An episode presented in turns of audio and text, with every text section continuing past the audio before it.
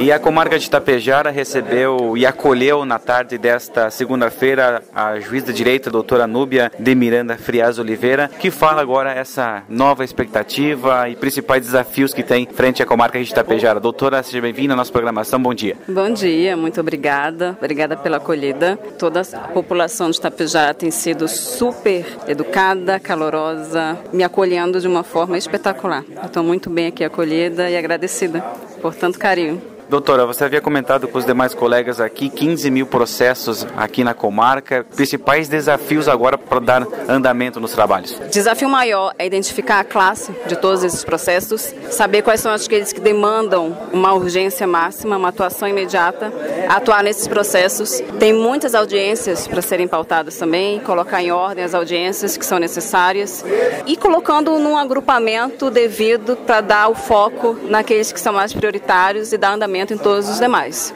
Transformar a comarca num case de sucesso. O que você almeja colocar em prática esse projeto aqui em Tapejara? Eu tenho essa pretensão, sim.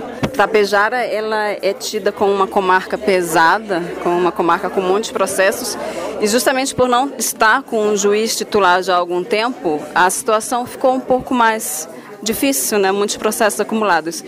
E eu pretendo utilizar toda a minha experiência de gestão de projetos, todo o conhecimento que eu tenho nessa área de engenharia, para colocar aqui, na divisão desses projetos, na gestão da comarca, atuando não só nos processos, como nas pessoas, em toda a equipe, como eu falei, todos os stakeholders, todas essas pessoas que fazem parte do judiciário, porque o juiz não atua sozinho, e conseguir colocar o um máximo de processos em dia, conseguir sentenciar o máximo possível e realmente colocar isso aqui num case de sucesso como um exemplo de gestão de projeto projetos que a gente consegue dar uma, uma nova visão para Tapejara. Doutora, agradecemos por atender gentilmente a nossa reportagem. Deixamos os microfones à disposição. Muito obrigada.